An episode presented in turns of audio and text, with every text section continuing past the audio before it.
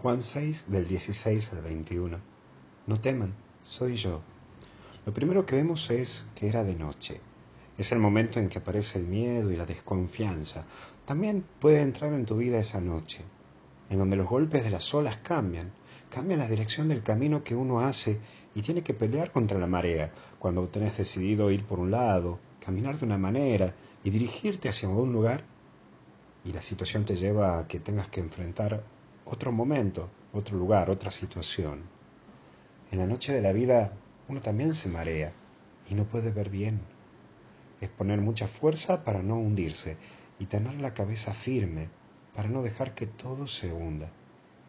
Lucha por llegar a la otra orilla, lucha por llegar a ese objetivo que te propusiste, lucha por llegar a aquellas cuestiones que están en tu vida y que la ves de frente y que la tenés que asumir y ponerle el pecho a la bala.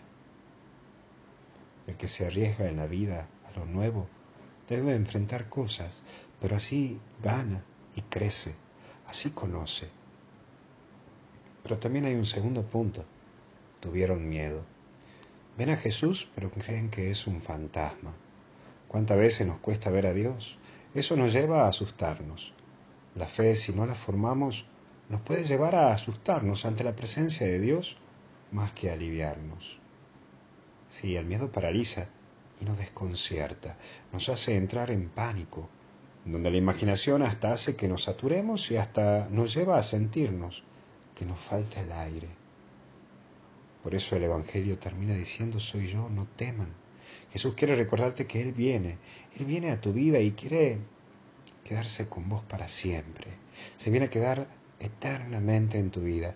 Por eso hacerle ese lugar a Dios que le permita, no tan solo a vos, sino a tu familia, a tu historia, a tu vida, ayudarte a encontrar en ese cielo y encontrar vos el cielo que tanto buscas. Por eso no temas y seguí adelante, que tenés un porvenir hermoso.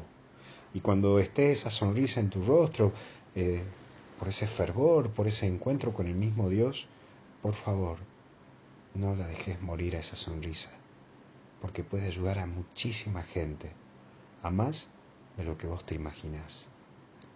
Que Dios te bendiga en el nombre del Padre, del Hijo y del Espíritu Santo.